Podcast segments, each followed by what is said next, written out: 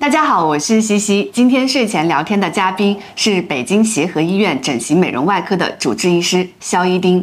一句话说他的故事：从业十四年，接诊过超过两万人，目前全网有超过一百万粉丝。姓名：肖一丁，年龄：三十五岁，出生地：北京市，大学：清华大学，博士：清华大学。协和医学院，专业：临床医学，职业经历：一直在北京协和医院工作，发表过多少篇论文？十几篇 SCI 吧，这个行业里比你好的医生一共有几个？我至少能找出五个。到目前为止，操作过最多的项目，体脂雕塑操作过多少台？不到一千台，有尝试过在自己身上做过哪些医美项目吗？很难在自己身上完成，因为够不到。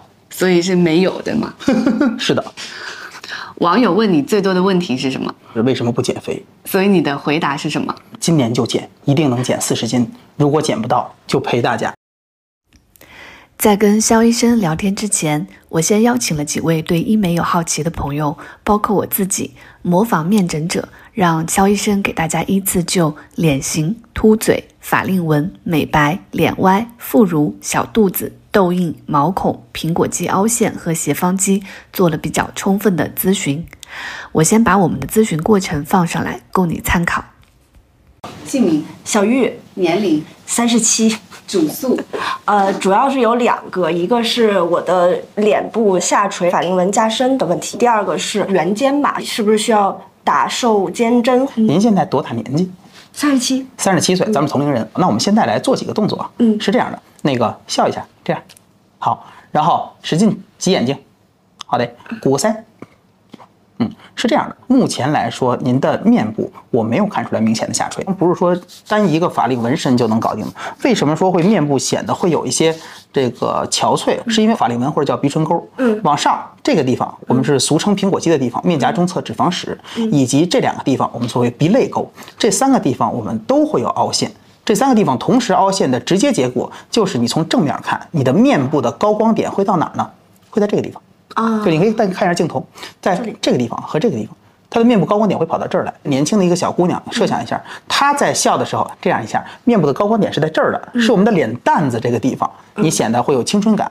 嗯那么作为您的话，那这个地方如果说凹进去，我们的高光点在底下，会显得垂，对吗？啊明如果高光点在外侧的话，颧骨这块儿会显得凶。我们把镜下来，我们把它的这个地方推回去，你就能够看到你的脸部回到了原原本的地方，让它的苹果肌重新丰满起来。对哪，里凹了？它是这个地方。这个地方就是你看到面部的高光点啊，应该比如说全老师，你的高光点就很对，你上面这两坨有肉，这样的话就不会显得下面的地方垂。明白。所以它并不是说下面这个地方的肉垂下去了，下面的肉还在下面，上面缺肉了。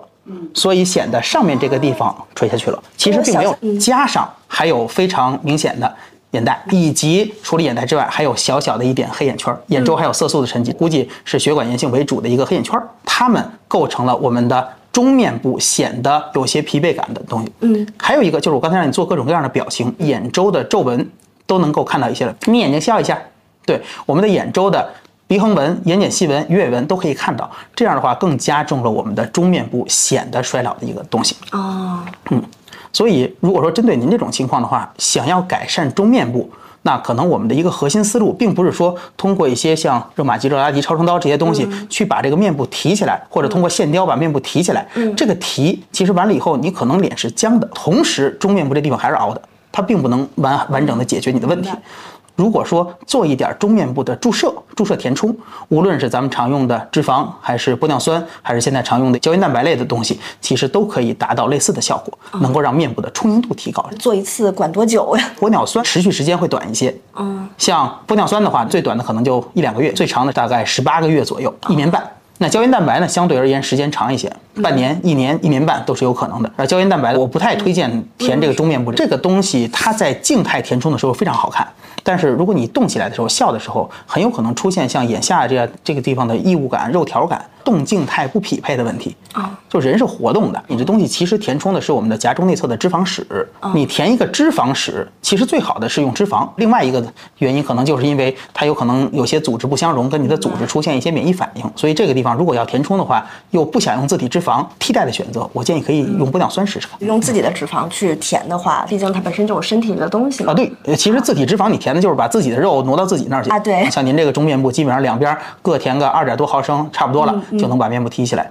自体脂肪呢，一旦活了，它是你自己的肉，费用的话，是不是脂肪是最贵的？昂贵玻尿酸，那一针可能零点六毫升就要一万三千八、一万四这种的，就是你听人的脸上打出一辆汽车来，非常常见的事儿。嗯，那比较便宜的一些玻尿酸，那比较亲民呢，可能打一次玻尿酸可能差不多几千块钱。胶原蛋白的话，通常来说还是比较贵的，基本上像您这种打个五毫升左右的话，基本上怎么着冲着十万块钱去。脂肪的话，不同的单位也是不一样的，一些比较高端的机构收好几万，这甚至十万块钱。那像公立机构的话，一个脂肪自体面部填充大概就是两三万左右的价格。比如说我们从来没做过，比如说你想尝试一下又对又怕脂肪会出现问题的时候，这个时候你说我填一点玻尿酸，可能几个月就吸收了。如果说自己不满意，还可以拿透明质酸酶给它溶掉，我看看是不是我想要的。这种时候你做一次玻尿酸的填充，可能是比较划算的。那比如说我做了一次玻尿酸以后，我觉得哎这个效果不错，我决定想让它持久一点，我再做个脂肪。的那您等那玻尿酸吸收了再做呀啊。对对，我觉得就是特别扁，就这块儿，你不觉得吗？侧面看就是其实这跟刚才的那个基本上是同一个问题。我们从侧面看的话，中面部我们这块是有脸蛋子的。我们所谓文似看山不喜平，脸也一样。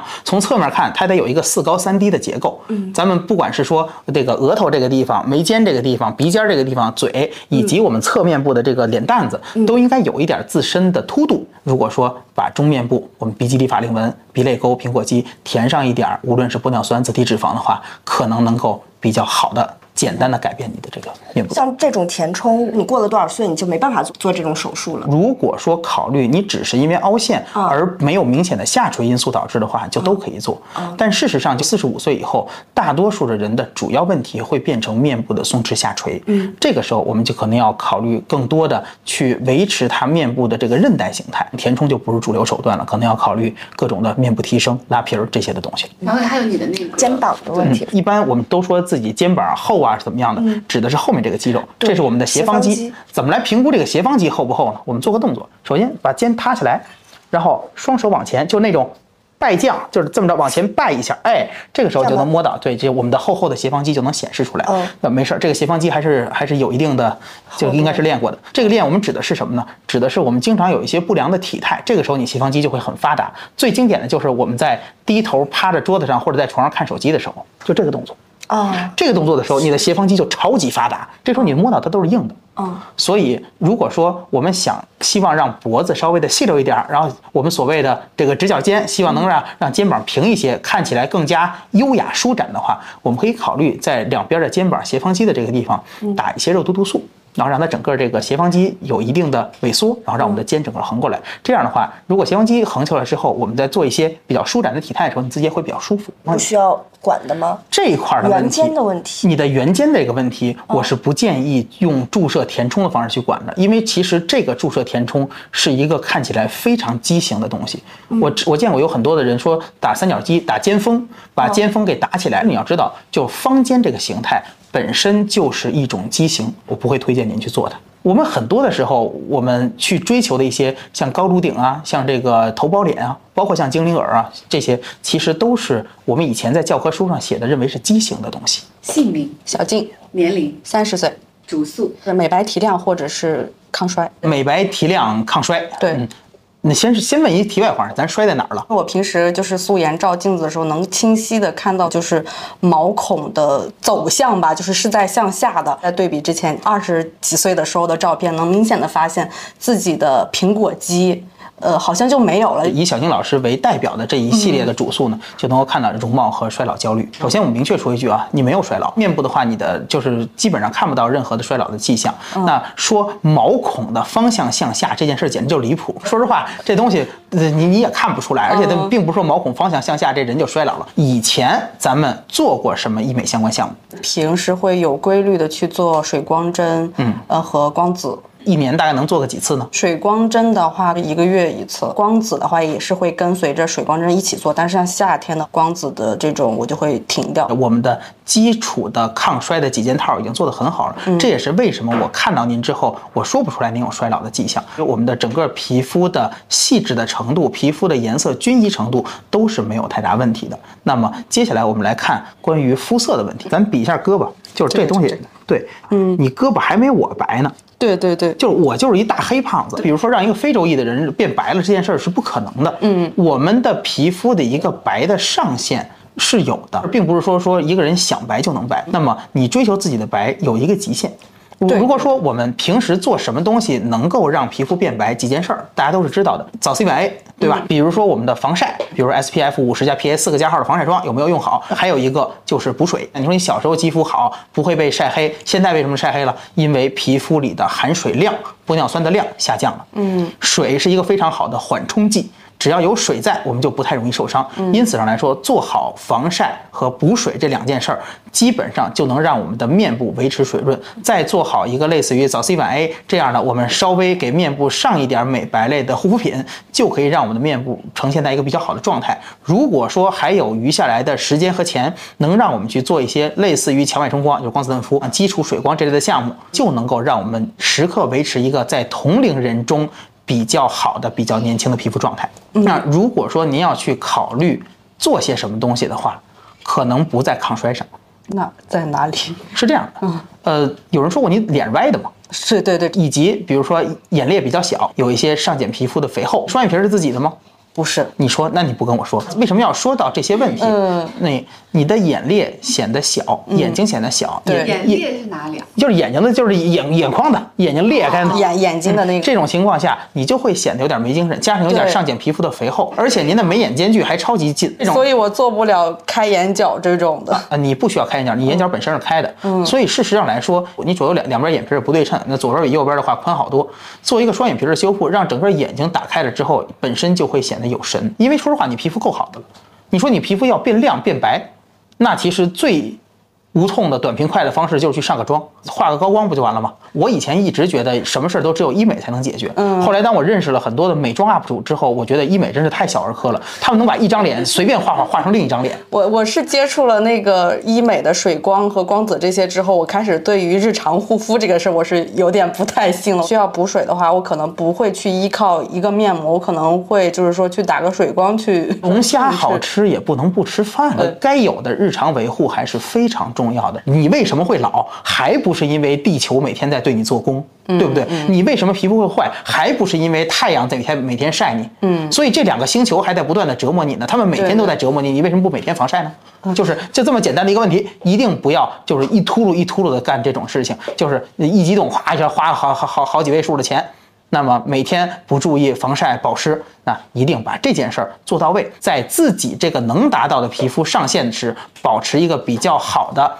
比较高的一个皮肤的水嫩的水平。接着我要谈的不是你的抗衰问题了，是一个美容问题。第一个是面部的对称度，嗯，你面部不够对称，对，比如说你嘴也是歪的，就斜着的，对吧？那通过什么样的方式？比如说包括像下颌缘的肉毒毒素的注射，对吧？那像这些，我们可以把你的整个的下颌缘线弄得更精致，你的五官相对而言比较集中，嗯，要咬肌这个地方，我们擦一下，就是来咬。嗯，都弹手，就是啊，这种时候我们就可以通过一些像肉毒毒素这种方式，简单的我们轻轻的改变一下下颌缘的形态，让我们的五官不是特别集中。你的脸型现在有点那种嫩牛五方那种感觉，对对吧？对对我们给它变成一个稍微圆一点的脸蛋子。他不是说做了双眼皮吗？我的这个是应该是五四五年前做的了。而且他当时做的也不是全切，现在来说呢，一是垂下来的，二是双侧不对称，对所以可以考虑给修缮一下。第三个呢，我们可以考虑进行一部分的美妆的改善，嗯包括你的眉形。你说你眉毛特别低，而且眉形双侧不对称，怎么办？画呗，嗯有什么东西就比画的，而且你比他们大多数人都有一个巨大的优势。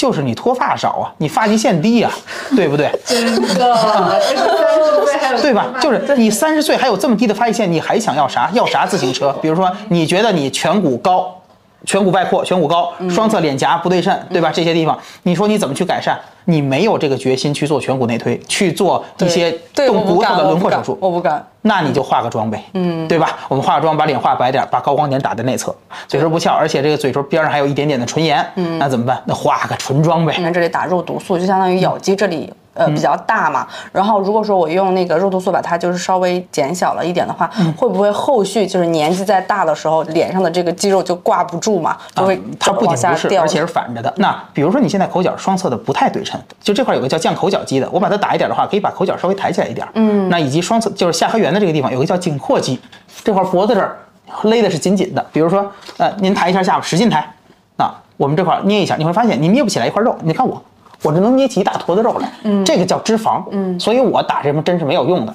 您的话不是，您的话整个一抬起来是硬的，那这个硬的东西是什么？叫做颈阔肌。这个肌肉就一个作用，就是把你的脸往下拉。嗯，所以我们的所谓下颌缘线针要把颈阔肌封闭掉，让这个肌肉萎缩，它就不往下拉了。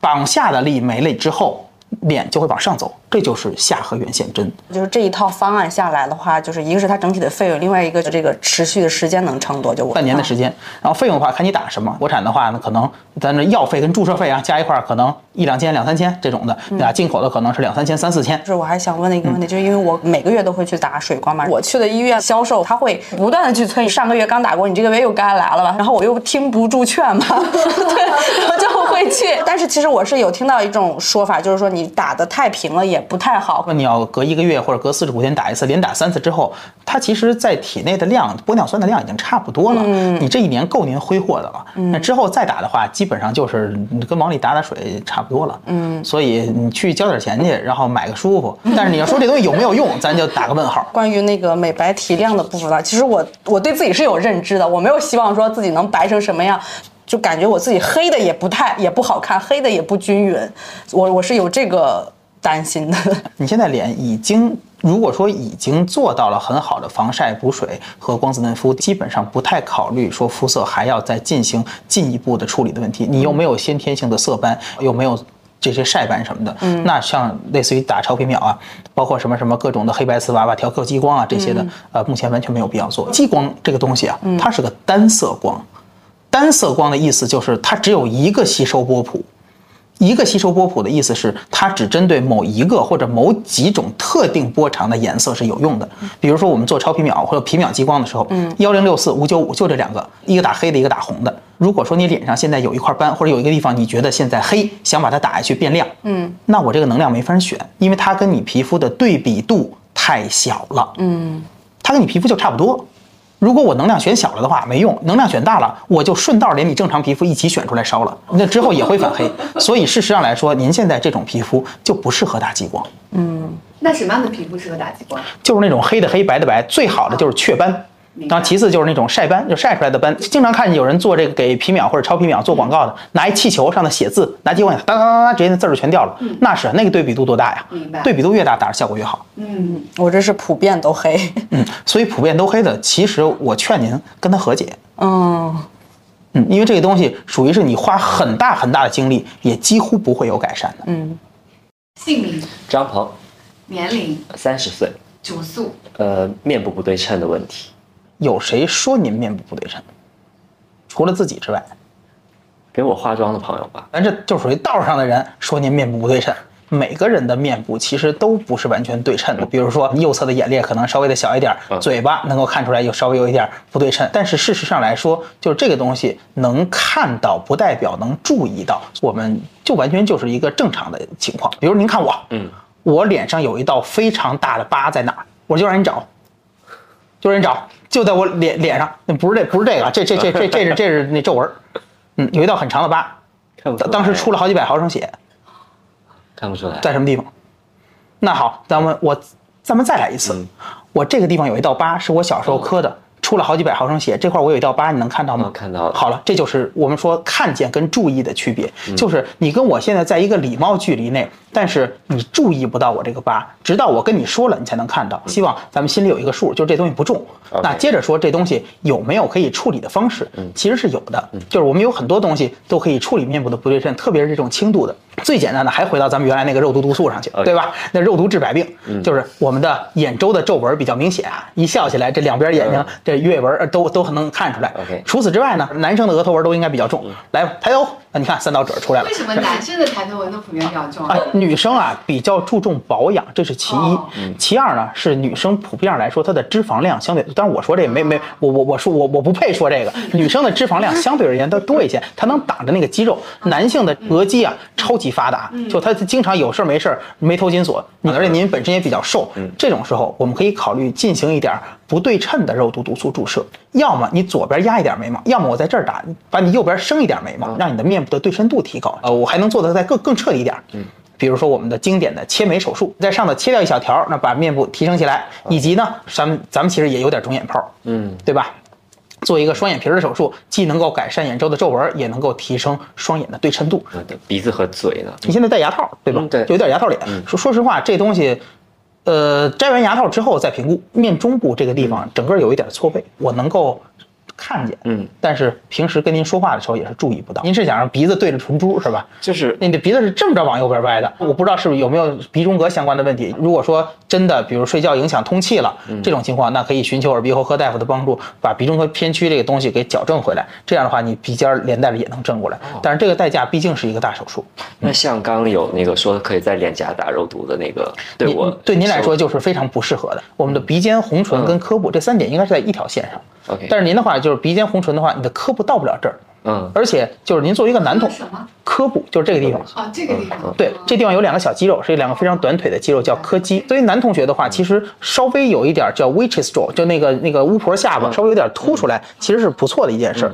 那么，呃，如果说自己有需求的话，其实包括像装一个假体啊，填玻尿酸或者脂肪当然也可以。呃现在啊，鼻尖儿在这儿，然后唇珠在这儿，下巴中心在这儿，它是一条斜线。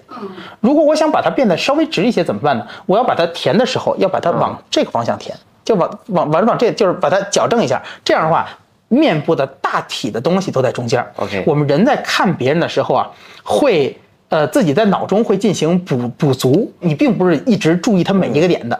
当你注意到差不多多的点的时候，你就会把其他的点想象出来。OK，所以你把差不多的点弄到正面的时候，其实这个人显得就正了。哦，所以我们在别人的脑子里会更美。对，就是呃，也不一定更美，有可能有可能是更不美，都是有可能的。那我这张脸还有什么推荐的项目可以做吗？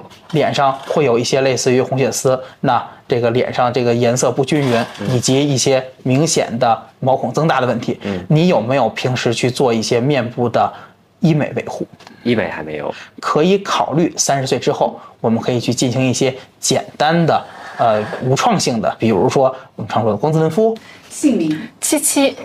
年龄、二十一，主诉、呃，嘴有点凸之后，因为我有鼻炎，之后晚上睡觉的时候需要口呼吸，听说口呼吸会导致就是嘴凸，我想问一下，就是会有影响吗？没有影响。没有影响是吗？呃，口呼吸跟嘴凸没有关系，那口呼吸会有什么不好的影响？口呼吸没有不好的影响，这是一个谬论天哪！啊。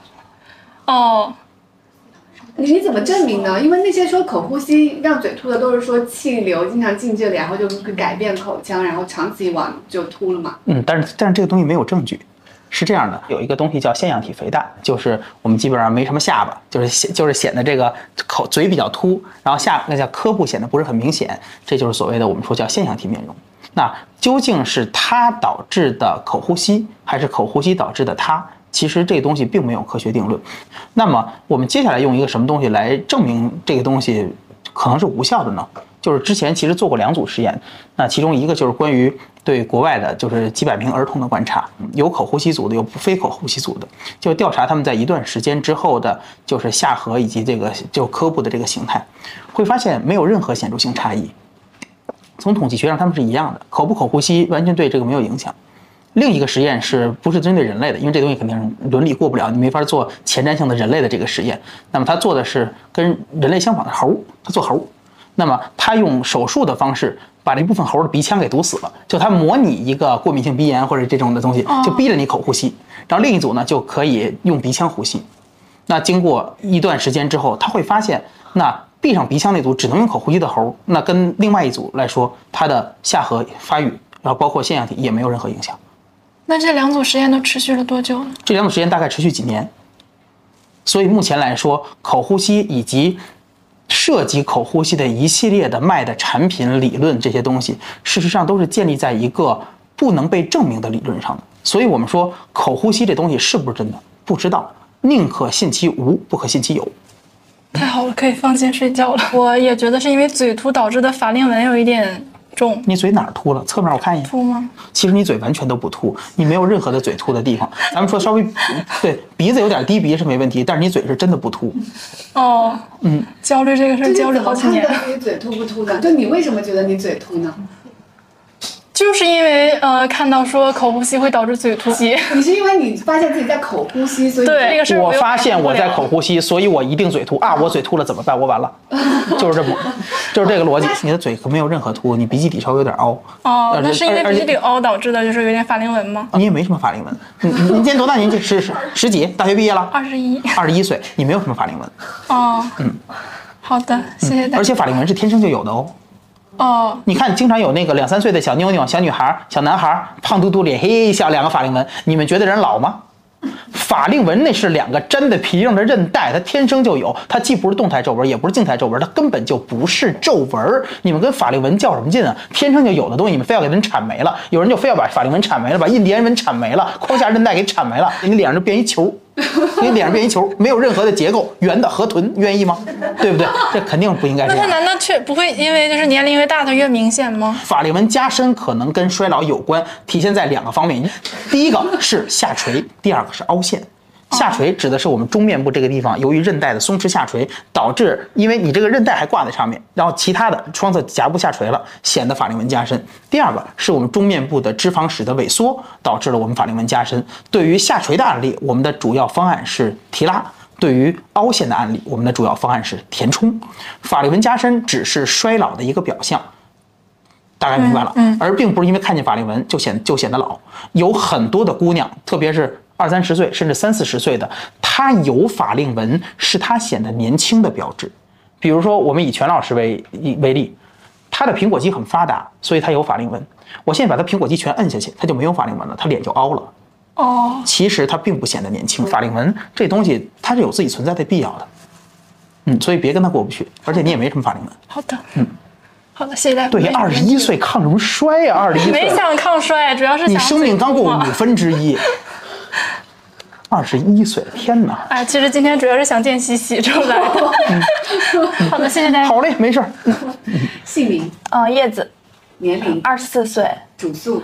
第一个点就是，我觉得我的皮肤质感不是特别好，就是可能集中在鼻子区域和脸颊区，口周会有一些呃肤色不均和暗沉的。叶子老师好，今年是二十四岁，对，也就是他是咱们中间为数不多的能活三个世纪的人，这就是让医生非常非常痛苦的一个情况了。为什么呢？因为他上着全妆，我看不见。呃，我经常会有很奇怪的面部动作，说话的时候或者是在做一些事情的时候，我就会习惯性的咬嘴，然后我就很明显的发现，跟几年前比，这个动作加剧了我纹路的加深，同时这两侧的肤色是会明显的比其他的部分黑一个度的。我我们来总结一下，第一个，由于经常做口周的活动而导致了法令纹的加深。对然后第二个，由于经常化妆或者不知道其他的什么原因，导致了口周的肤色暗沉。对首先是关于这个嘴部活动导致法令纹加深的案例，见过，而且很多。比如说经常特别爱笑的、喜欢脱口秀的这种的，那法令纹是显得比一般人要稍微深点儿，那可能要进行一定的。呃，我们的提拉项目就大家都能背下来的热玛吉、热拉提、超声刀、超声炮、否则那四 D、七 D、抓肌、五 D 胶原光这些东西，那么我们可以做。即便做了这些项目，你嘴是不是还会动？对好，那有一个比较经典且流氓的方式，叫肉毒肉毒治百病。我把你打面瘫了就行了。我用肉毒毒素封闭你的提上唇鼻翼肌，比如刘某飞这种的，你笑的时候会出现一个非常明显的上头露牙龈，这个叫露龈笑，是一个经典的体征。那有时候人不想就是笑的时候露牙龈怎么办？那我们可以打肉毒毒素封闭提上唇鼻，同时还可以非常明确的把法令纹减轻一些。第二个，关于我们口周暗沉的问题，您说是呃有可能是由于化妆品导致的，这这不至于啊。大多数的化妆品啊，对于皮肤其实是没有说增加皮肤暗沉的这种嗯这种副作用的。咱们国家已经过这种化妆品妆字号的这些东西，基本上它的含铅、含各种的重金属这种量都是在我们规定范围内的，很少有比较名牌的化妆品导致口周暗沉的。嗯，导致口周暗沉，我们说这个东西叫唇炎，那么很多的时候还是一个原发性的。比如内分泌激素失调啊，或者其他先天性的原因，而且唇炎这个东西相对人算是个绝症，就是任何东西都没什么办法。像我们常说的激光类的治疗、注射类的治疗，呃，以及什么刷酸这些东西，对于口周暗沉基本都没什么用。就它跟黑眼圈类似，是我们几乎难以用美妆之外方式解决的。其实你用这个化妆的方式就可以把它遮挡得很好。这也是提示一下，就我们其他的各位观众朋友，如果说比如有了像一些比较难治性的黑眼圈和口周暗沉，有的时候并不是非要去执着的去希望用医美或者各种的外科的这些有创的手段去解决，用美妆挡一下的话，其实可以效果非常好，我完全看不出来然。后第二个就是关于毛孔的问题，会出现一些卡粉的问题，所以我在想用一些就是比如说黄金微针，这个好像是针对毛孔粗大的问题效果比较好的一个项目。啊，但其实它没用，就是啊，黄黄金微针这个项目没用吗？黄金微针其实是一个山寨热玛吉，而且也是非法的啊。这这东西没没就没没没没没没有批号的。其实为什么毛孔会大？因为会出油，对，那么我们实际上是要解决出油的问题，对吧？对那为什么会出油？就是肤可能是遗传导致的，然后跟激素也有关，跟饮食、跟生活习惯可能都会有关系。所以事实上来说，我们要解决毛孔，要解决的其实是代谢问题。靠一些医美的问题，是你可以临时的解决一下，像我们刚才说的水光、光子。真正想改善我们毛孔，靠的还是我们日常的防护和代谢。嗯，那我们先说代谢问题。嗯，怎么样出油就少？就是大家都知道的，我们的 DAGS 饮食，就是比如说把糖油量控制一定程度。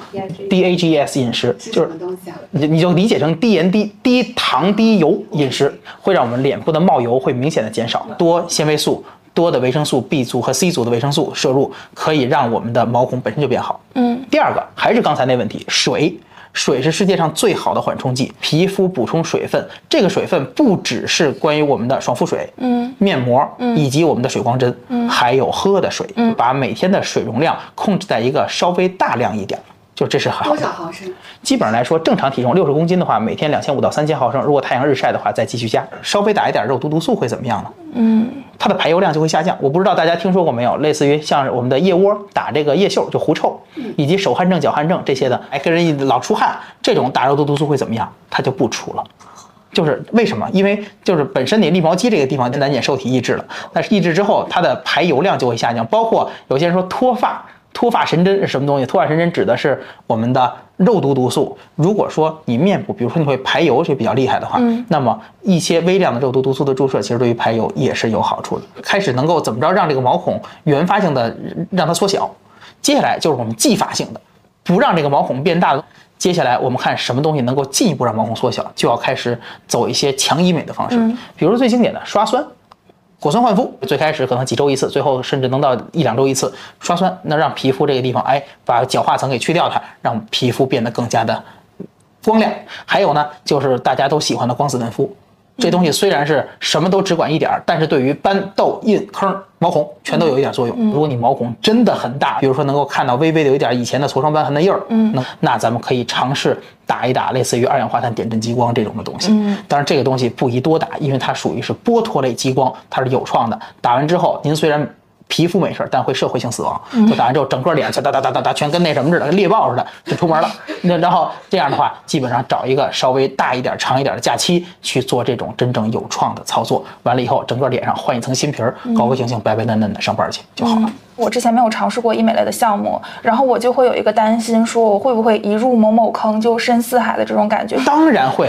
医美，如果你入了坑就能简单的爬出来的话，那这大家都都去做了，它还有什么精神上的风险在？嗯，肉毒毒素这个东西，对于很多的咱们的求美朋友来说，特别是当他在去皱的时候，简直是一个爬不出来的坑。你给他打眉间、抬头纹、鱼尾纹之后，瞬间这些地方全展开了，而且你的皮，而且你这还能活动，就你感觉啊，一下年轻了五岁。半年之后，在两两周之内，你一下老五岁，你受得了吗？嗯，你一定会再去补针的。你如果当它是一个坑儿，你就不要去跳它，因为你注定跳不出来。嗯啊，你不如就当它是一种维护。半年我去蒸个桑拿，我做个 SPA，我做个针灸，对吧？我去做个按摩，这个大家没人觉得我每过半年我去做个按摩是一开心的事儿，没有人会觉得是个负担吧？如果说没有这个心态的话，入坑慎入。嗯，所以就是就是很成熟的那些了解医美的那些人，他们无非可能就是两种心态，要么就是我就是很自然的老去就不做任何的项目，要么就是可能像你刚才说的，就是我很轻松的一个心态，而不是觉得把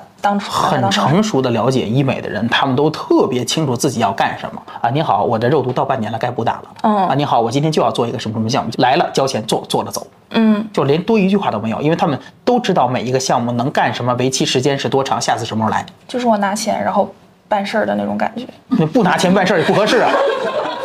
不拿钱叫白嫖啊。嗯，对呀、一键三连啊，注意，对，这并不是在影射些什么。还有最后一个想问的问题，就我这个刘海儿是会刻意的在修饰这个太阳穴，就是我觉得我两侧太阳穴是有凹陷的，不知道是胶原蛋白流失还是什么。您的太阳穴就是颞部啊，是真的还可以做填充的，嗯不光是因为它凹陷。你说它凹陷，它其实凹的并不明显。嗯，但是呢，咱们的面部有几个特征，第一个是咱们的眼睛就是眼裂比较大，而且离得比较开。嗯，那么这样的话呢，两个脸眼裂外侧距离就会比较近。嗯，我们常说正面看眼睛应该是三庭五眼。嗯，五眼指的是两个眼睛中间容一眼，两个眼睛外侧容两眼。嗯，就是各容一个眼睛。但是咱们在边上这个距离，特别是您还上了眼妆之后，就更明显了。嗯，两边的距离不够。嗯，这样的话，加上颞部稍微有点凹，就显得眼睛分的比较开。嗯，这是其一。其二呢，咱们的颧骨比较高，而且外扩，会显得人整个有点凶。这个凶跟刚才那还不一样，刚才那个实际上是中面部凹陷。嗯，您的话就是真的就是颧骨高，可以给颞部这个地方进行一点点的脂肪。或者做玻尿酸，或者做胶原蛋白的填充，让颞部稍微宽一些。你你从正面看的话，可以看到这是凸、凹、凸，轮廓不是很流畅。无论在颞部还是在颊部还是两个地方，这个地方进行一点填充，把这个地方填起来，稍微鼓个嘴，那轻轻笑一下，哎，对，把这个地方你弄点肉，弄点肉上去，把这块有肉了之后，把这个地方变成凸凸凸，这样的话呢，你就能得到一张圆脸。方案二是这块是凸凹凸，嗯，我用肉毒毒素咬，好，非常巨强大的咬肌，这个咬肌导致它底下的凸，我们可以把它变成凸凹更凹，把这个咬肌给你打下去，嗯，这块变得更凹了，脸也圆滑了。因为你凸凹，我把它再收进去点儿，你就会得到一张尖脸。嗯，所以两个方式都是可以选择的。好，我怎么样就是非常直观的，或者是很快速的能了解到这个项目到底是不是最简单的方式就是你到公立医院挂个号去。姓名、玲玲，年龄、三十岁，主诉。我的颧骨很高，嗯，脸颊凹陷，下巴又很方，所以不是像其他人的那个线条是圆的也好，或者是这样瓜子脸也好，我感觉我的脸是一个多边形，看是这个是怎么样去解决？您的面部，嗯，是一个非常好的五官比例，你的眉、眼、鼻、口的比例非常的好，嗯，而且颧骨也没有任何的外扩和高，你只是因为缺肉。显得会有我们轮廓的不流畅，下下颌这个地方、这块显得又稍微有点短，这些地方、对都是我们可以去解决的问题。除此之外，另一个就是我们的皮肤问题。您今年多大年纪？三十，三十岁的皮肤如果是这个样子的话，感觉保养的不是很到位。虽然说这个皮肤看起来已经挺白净的了，嗯，但是说实话，你皮肤无论毛孔什么，你还没我好呢。改善这个轮廓相关的东西，嗯，还是看我们说肉毒能够先改善什么。嗯，下颌角非常发达，本身来说嘴这地方也稍微有点歪，稍微有点向这个方向歪。那第二个呢，是我们的下颌，就是这个颌骨这个地方也是稍微有一点短，我们把它稍微往前填充一点。延伸一点儿，其实你脸型就会好一些。嗯，那中面部这个地方呢，侧颊部这个地方凹陷，我我更推荐的是采用填充的方式，因为本身来说，你的苹果肌这个地方是很好的，它很发达。我想保住它这个地方的发达，在这个地方进行一点的，无论是自体脂肪还是玻尿酸的注射，把你的就是颊部外侧这个地方我们打的鼓一些，这样的话下颌缘甚至再打一些肉毒毒素都是可以的。另一个问题呢，就是咱们说这个地方也很紧，这个是我们说柯基，你这样做一个动作，使劲瘪着，你还你还做不出来，就是 这个这个是怎么发力？哎，对，爱情，出来了，就是就是这个东西，我想看的就是它，这个叫鹅卵石蒸，你的柯基这个地方非常的有力，以至于你这个地方是紧的，所以其实这个地方也可以打一点肉毒毒素，让它松弛开来，等它松弛之后，再在这个柯基的里面打玻尿酸或者肉毒毒，让你的下巴延伸的更好。我之前的时候其实也是针对于这个轮廓去面诊过，医生他给我的建议就是做颧骨内推，然后再加上这块切掉。我说如果这样切完，我还是我吗？就是你问得我觉得这个太好了有点太恐怖了，我不太接受。这些手术，首先一律是四级大手术，嗯，第二个就是你刚才说的事儿，你做完了之后，那是一张不是你现在的脸。对于靠脸吃饭的人，嗯，我就需要我的脸每天上镜去做什么的东西，我认为都是合理的。如果说你不是干这件事儿的话，嗯，三思。就是呃，有没有必要为了这件事儿去把自己的整个骨头拆开来重建？事实上来说，现在做的更多的还是一种微整，通过简单的注射操作或者一些微创的手术，能够改善自己的脸部的轮廓以及外观皮肤的形态。我变成几年前的自己，或者变成一个更加丰满的、更加瘦的、更加流畅的自己，其实就够了。我之前在网上看一些人说，那个玻尿酸填充是一个无底洞嘛，就是会很费钱，因为它代谢比较快。但是脂肪填充，他们说吸收程度也不一样，可能会导致脸就是后期可能会有点凹凸不平。这种所以第一次别填的太多，就是脂肪填充这个事儿不要太急功近利，千万别觉得脂肪一定会有吸收率，所以我给它填个百分之一百二，然后期待它吸收。这种时候，呃，一般就会遭报应。比如说它正好活了，然后你多了，那个时候是很痛苦的，以以及就是双侧的这个吸收率特别不一样，是非常恐怖的。所以一定就是。刚填完之后挺好，然后到时候等到比如说呃半年之后它已经完全的存活了，看到两边还差多少，稍微补一点。我这种体型可能稍微比较偏瘦一点的，自体脂肪填充填进去的东西，它就是成活率不高呢。瘦人比胖人填脂肪的存活率要高，因为相对而言，你的脂肪细胞要小。你像我，我每一个脂肪细胞的颗粒可能会很大，嗯嗯，那这样填进去之后，同样体积下我填的细胞数是少的，嗯，但是对于您来说，您的相对脂肪都比较集中，它填的脂肪就是同样的体积下脂肪的细胞数量很多，这种时候其实它的存活率相对而言是高的。您需要担心的只是，如果说你有一天突然胡吃海塞了，这块变胖了怎么办？它是会真的跟着一起胖的。哦，姓名、小鱼，年龄、二十七岁，主诉、呃，一个是脱发的问题，然后想问一下关于祛痘印的问题。最后就是因为也了解到肖医生对于全身塑形比较呃也也是特别擅长，所以也想问一下这个全身塑形的问题。每次当患者就问我脱发的问题，然后还染了一个头发来的时候，我就特别不知道该怎么回答他。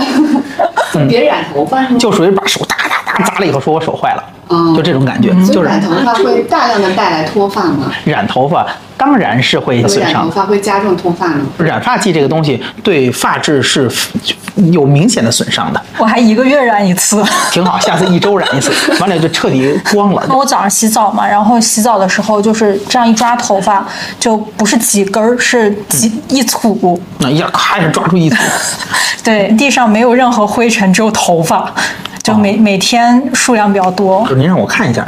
比如包括中缝这些地方，其实你的脱发不太严重。我们说女生的脱发的话，特别是雄激素性脱发，主要是以中缝为主的脱发，伴有这个我们发际线的提高。但是目前看您的话，一个是发际线还 OK，第二个是这我们中缝的位置也没有一个明显的死亡中分啊。男士主要是两侧颞部这往这往上的脱发了，女士的话是出一个中分，中间是白一道。就您的话，其实脱发并不明显，正常人每天掉五十到一百根头发还是挺正常的。你要说真的很在意这个脱发的问题。那平时少出点汗，有一个好的休息、好的睡眠，每次出汗了之后得及时洗头。哦，出汗了之后不及时洗头会脱发吗？哦，有啊，脂溢性脱发呀。第二个，咱们说，呃，关于皮肤，嗯，皮肤这个地方，你说有些痤疮、瘢痕、痘痘印儿，对吧？痘印儿，对，就是今天我有化妆，他们还是能看到一些。嗯，你现在你现在还有新鲜的痘儿呃，对，啊？对，其实你不光是痘印儿的问题，你是痘儿，痘儿这个东西呢，其实是一种内分泌代谢失调的一种东西。其实我看你脸上啊，痘坑、痘印儿都不重，重的是那堆痘儿，新出来的一堆痘儿，所谓的痤疮，怎么来的？是因为各种的激素代谢紊乱，每天都在熬夜工作，非常的辛苦，导致出现了痘儿。嗯，怎么办？一个是。好好休息，那小姑娘好好休息，这是嗯，那还有呢，就是注意每天脸上清洗护肤就行了。嗯，其他的关于痘儿没有什么特殊的需要治疗，你别去抠它就行了。一个痘儿只要好好的愈合之后，是不会影响你之后的面部肌肤，也不会留下瘢痕的。嗯，除非是说你真的让它产生了永久的色素沉积，变成了痘印儿或者叫痘坑。那如果产生了痘印儿，比如说黑色的痘印儿，我们可能考虑用皮秒激光来治疗一下；红色的痘印儿，考虑可能用染料激光来治疗。那如果产生了痘坑，可能考虑用点阵激光或者其他磨削或者脂肪填充的方式来治疗。只不过这些一切的东西跟您还都没什么关系。痘儿您就好好休息。进入我们第三个问题，体脂雕塑。我看您今天专门穿了这个能够对显示身材的衣服，这能过审吗？可以可以，太好了，这很保守太好了太好了，太好了！您对自己身材的什么地方比较不满意？一个是我的副乳是比较大的，是还能看见副乳头，对，就是能看见，就是这块有两个副乳头露在外头。啊，是的，什么叫副乳头啊？就是真的乳头。哦，嗯，就是我还专门去医医院看过，然后他说这个就是是良性的，副乳包括副乳头这个东西都是良性的，哦但是有些比较严重的这个副乳、副乳头，比如你之后呃这个怀孕生孩子都是哺乳的时候，它甚至会溢奶的在这块儿。嗯哦啊，就是平时有着这个呃例假期或者什么乳腺疼的时候，偶尔有些时候副乳也会疼。这里会疼明。白。穿的再稍微低一点的话，这副乳会勒出来，是一个有点尴尬的事情。所以其实副乳那是我们一个很常做的一个医美的小项目。嗯，一个副乳的项目的话，就跟我们切皮脂腺囊肿，一定就把就表皮样囊肿，一定要把那个脓头切掉一样。对吧？我稍微比划一下，就是比如您稍微啊，对，在这个地方，比如副乳头，我们给它切一个小的梭形，切一个小梭形之后呢，它里面是有腺体的。嗯，那么。除了腺体之外，还有脂肪，所以我们到时候可能要评估一下这里面脂肪占的比例有多少啊，腺体有多少？因为并不是说每个人的副乳只有两个，有人是两排。哦就是这块有两个，里头还有两个，可能上面还有两个，底下还有，就一直可以弄下去。我之前见过有人长四个乳房的，就是上下两个，两个副乳，两个乳房，长得几乎一样大的，都都是见过的。所以像这种做一个超声看一下腺体分布是什么样的，我们通常做的是一个副乳的脂肪抽吸加腺体切除术。嗯，脂肪的部分我们用吸脂的方式把它吸的比较的均匀，那么腺体的部分我们开一个小口，把连着副乳头在内的副乳腺体去掉，这样的话再给一个轻度的加压包扎，它我们有一个专门的胸衣叫副乳胸衣，穿上之后就能让我们这个副乳以后都进去，然后以后再也不复发。再也不复发。啊，对，它切没了，没有了。哦，嗯，我以为它还会再长。那，不会的，就是副乳这个东西还是能根治的。它一次的费用大概是多少？您要是在比如说有的乳腺科做副乳的话，是很便宜的，哦大概几百几千块钱就下来了。但你要在整形科做就不一样了，那在这两个科室做有什么区别？没区别。但是但是怎么说呢？因为我整形美容外科啊，我吃这碗饭的，嗯，就是我整形美容外科大夫弄完之后，他的瘢痕一定比其他的科室要小。嗯，所以整形外科会贵一点，就是一万左右。然后就是腹部腹部。嗯，那咱站起来就拍不着了。那么你可以站站那您您站起来，我们看一下。其实我平时有呃有在运动，嗯但是我运动的时候，我的小肚子并不会因此变小。我们要看一下这个小肚子究竟它是脂肪还是就是纯粹肌肉发达。嗯，我稍微碰一下。嗯 OK，啊，这个呢就是非常经典的小腹部的一个脂肪堆积。那与与之类似的，其实还有很多的地方，比如像我们的侧腰部，以及您转过去一下，以及我们臀上、臀上外侧这两个地方，呃大家常说叫妈妈臀这些地方，这些都是我们很难去减下去的脂肪。没事，您坐下就好。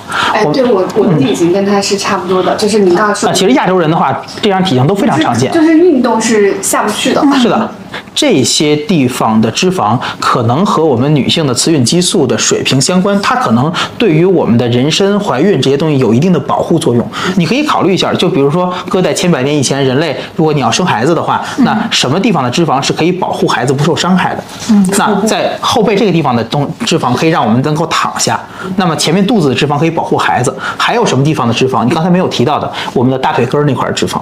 嗯，那块是孩子娩出时候是要经过那个地方的。我们女生在长到一定年纪之后，过就基本上过了少女期之后，那么我们的小腹部的脂肪、双侧的就是臀部上外侧的脂肪、大腿的内侧脂肪，然后包括也是跟这类似的，我们上臂的我们所谓叫蝴蝶袖这些地方的脂肪，都很难通过。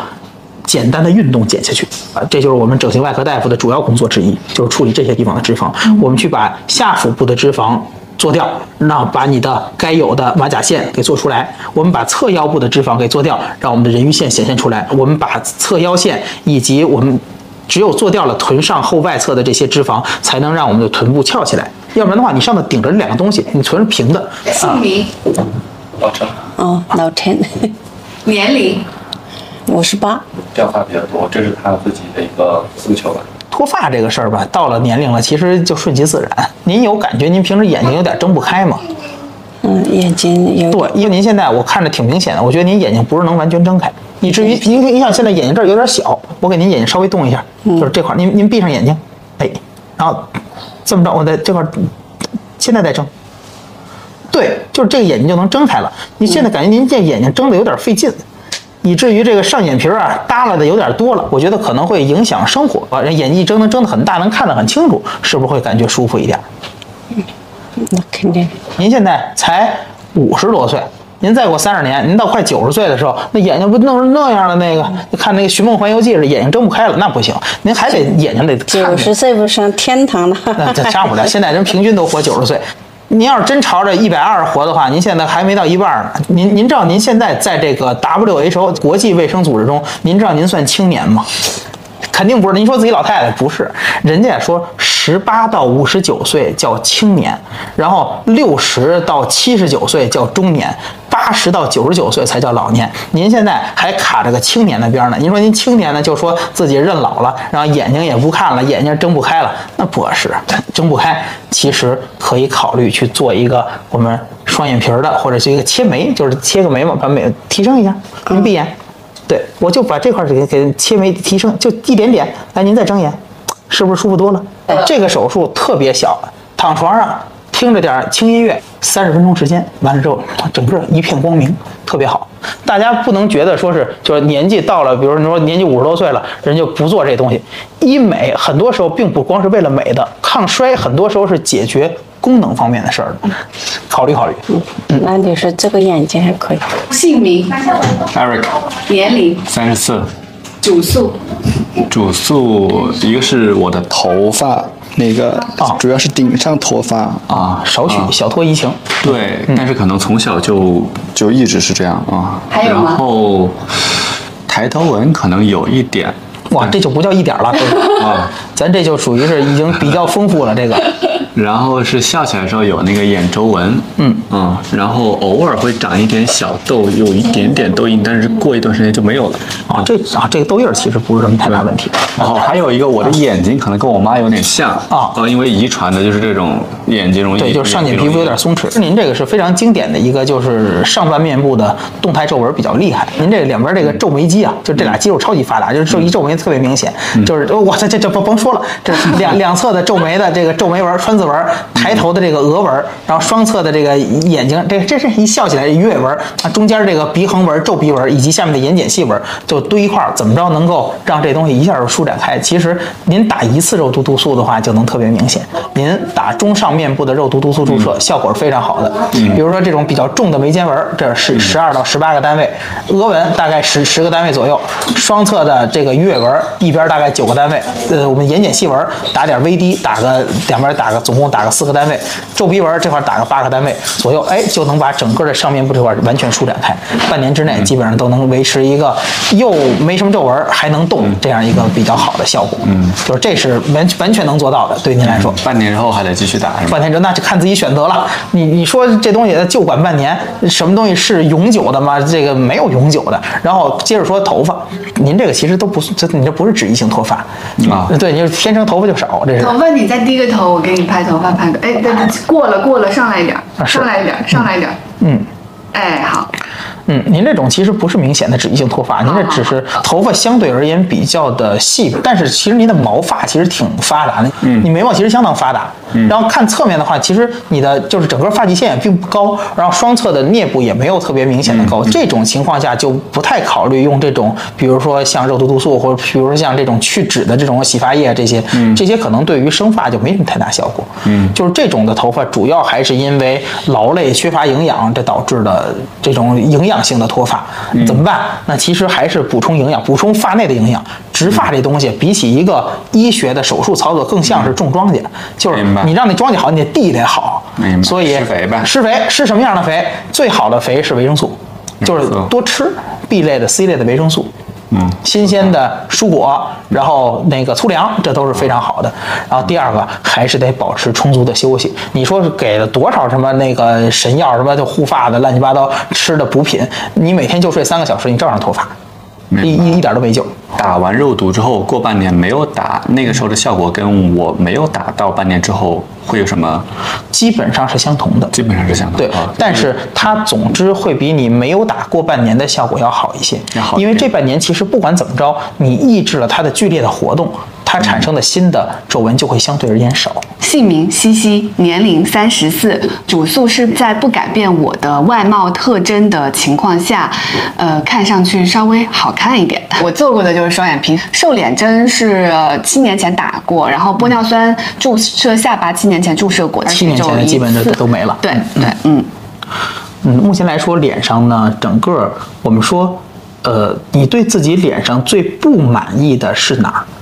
最不满意的是眼角，就是我跟 Eric 和老陈一样，应该眼角是下垂的比较严重，且这个下垂造成了我在呃七应该是七八年前就割的双眼皮，现在看不着了。我们在面诊他的时候，觉得他最没有精神，或者说显得疲惫的地方，嗯是他整个的面部的形态和他的走形，这个面部的矢量是往外下方走的，从我们的发际线开始，嗯。我们的眉毛是一个八字眉，啊我们的眼角是一个往外下方的眼角，呃我们有淡淡的印第安纹，嗯我们有法令纹，嗯以及一个相对而言比较宽的下巴，是嗯脸型是这个样子的，所以整个的脸是一个正三角形的。啊，那么我们所说，你大家可以想象到一个年轻的脸型。倒三角形。是的，我们希望能够把这个脸型变得稍微趋近于倒三角形。嗯怎么做？哎，有道理，我从来没从这个角度来思考过我的脸。啊，嗯就是我们需要把这些皱纹儿或者这些形态给它慢慢的淡化。那发际线我们是改不了的，从眉毛开始。嗯，如何把西西老师的眉毛变成倒三角呢？嗯，我们先看肉毒毒素能不能起到效果，因为他说了，在尽量不改变脸型的方式。好，对，尽量不改变我的长相特点，就别人一看还是我。好的，没有问题。皱个眉头，好的，这个地方我们在打中上面部肉毒毒素的时候，有些地方可以特别的心机，就是我们在做额部，就是打这个额纹的肉毒毒素的时候，嗯如果说打的特别靠内的话，就有一个并发症，嗯这个并发症叫做武士眉。啊。就是他会把眉毛变成这个样子，因为它啊外侧提不上去。嗯。而对于您来说，我们可能要刻意的创造一个武士眉，嗯，因为你现在的眉毛是八字眉，对，我们希望它外头能抬上去，嗯。我们希望它抬一下眉毛是变成这个样子，嗯，就这样的话，你对着镜头来说，哎，这整个人就显得好一些，对吧？那怎么着做到这一点？我们打肉毒毒素的时候，打内侧偏多，嗯。外侧偏少，嗯。同时眉下这个地方要打，把双侧的眉毛要稍微的提上去，啊。这样的话，当然如果说他愿意做手术的话，咱们做一个眉上切口的切眉，当然是可以的，可以考虑眉上切口的提眉。眼角，眼角的话，我们要修，其实就是重新做一个重睑线，并一个重睑线，做成一个开扇儿的双眼皮儿。啊，对我当时切的时候就是这样切的。哎，我们在内侧薄，外侧开，嗯然后外侧开的同时，可能要去掉一点皮，去掉一点皮，我们让它开起来。这样的话，它的眼角是往上一点点的，这样我们的眉眼这两个地方的。呃这个我们说倒疤就已经解决掉了。接下来是脸，脸部的话就是我们所说的呃这个印第安纹和法令纹。那这两个地方要不要处理呢？我个人的建议是不要处理。如果说我把全老师的面中部的脂肪去掉一些的话，他的法令纹就没有那么明显。嗯，那么这个脂肪值不值得去掉？不值得呀，那如果说去去掉去掉之后我们就垮了吧？去掉之后，你不一定会会垮，但是你会显得凹。虽然它可以把你这个八字去掉，但是它相当于是改变了你的面部特征。再接下来是你的脸型问题，脸型是这个样子的，就是我们看我们的下颌角咬。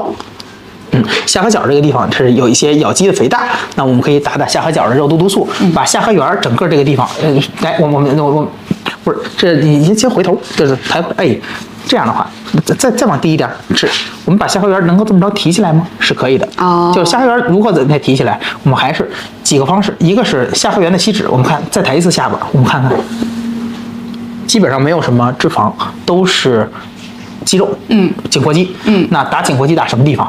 这条下颌缘侧面的颈部，让它把面部稍微提上去一些，嗯。同时再打一下咬肌，嗯。然后把这个咬肌这块缩起来，其实就可以让脸型也有一定的变化，嗯。这样的话就已经总体上在面部已经有一个往上提的变化了，嗯。就能够怎么说呢？至少在观感上让人觉得哎比较有更精神很多人来了，他是带有自己的问题，但是都后后来就是被你面诊之后，发现自己并没有这个问题。嗯，其实今天来的各位求美者已经准备的很充分了，嗯因为他们毕竟是知道要来这块儿要录一期节目，嗯而更多的求美者来的时候都是两眼一摸黑的。我也不知道我要干什么，但是因为大家都在干，所以我就来了。人要知道自己想要什么是非常难的。如果他不知道自己想要什么的话，好的，那我们可以适当的先做一个简单的面部评估。嗯我们说说这张脸距离一个大众主流审美观的脸有哪一些值得去考虑的问题。嗯那么这些问题中有没有你比较在意的？嗯，一般来说，我在首次面诊的时候，嗯就不会给他做操作，我会跟你说，你回去自己再考虑考虑，查查文献。想想清楚是不是您要的东西。今天听完你面诊，就他不是说我做这个东西是你给我做手术最后的那几个小时重要，而是我到底要做什么，我的需求是什么。不同的项目跟项目之间可能会就是互相影响，对吧？我拿掉了法令纹，可是我中部就塌掉了，我究竟想要哪一个？我最后改善的效果是什么？这个面诊是非常重要的。国内一些比较大的整形医美的教授大夫是不开线上诊疗的。哦，就你会看到刚才咱们几乎每一位患者，我会、嗯我会去上手。去给人看，因为有的时候不光是他外观怎么样。它的三维呈现是什么样的，手的质感是什么样，软硬度是什么样，弹性是什么样的，你要上手去摸的，嗯。以及它整体的和谐程度，人在相片上和真实看到的感觉给人是不一样的。嗯，大家其实看了很多信息，然后包括觉得自己腿就嘴凸的，嗯。觉得自己就中间有纹路的，觉得自己有毛孔有各种问题的，其实很多带着这种在你看来并不存在的问题来的。网上有很多的鱼龙混杂的信息，他们有很好的科普，也有一些是真的制造焦虑的，也有一些是有争议的问题。医生来这块就诊面诊，第一个要做的就是像一个沙漏一样筛出来有效信息。肖医生呢，他最近出了一本书，协和肖医生写给大家的医美指南。我看一下他的目录，他的目录基本上，如果你想涉及到医美、皮肤、整形，然后美容，基本上都有。就比如说，先来讨论呃医与美的本质，然后有讲就是市面上的信息哪些是怎么判断，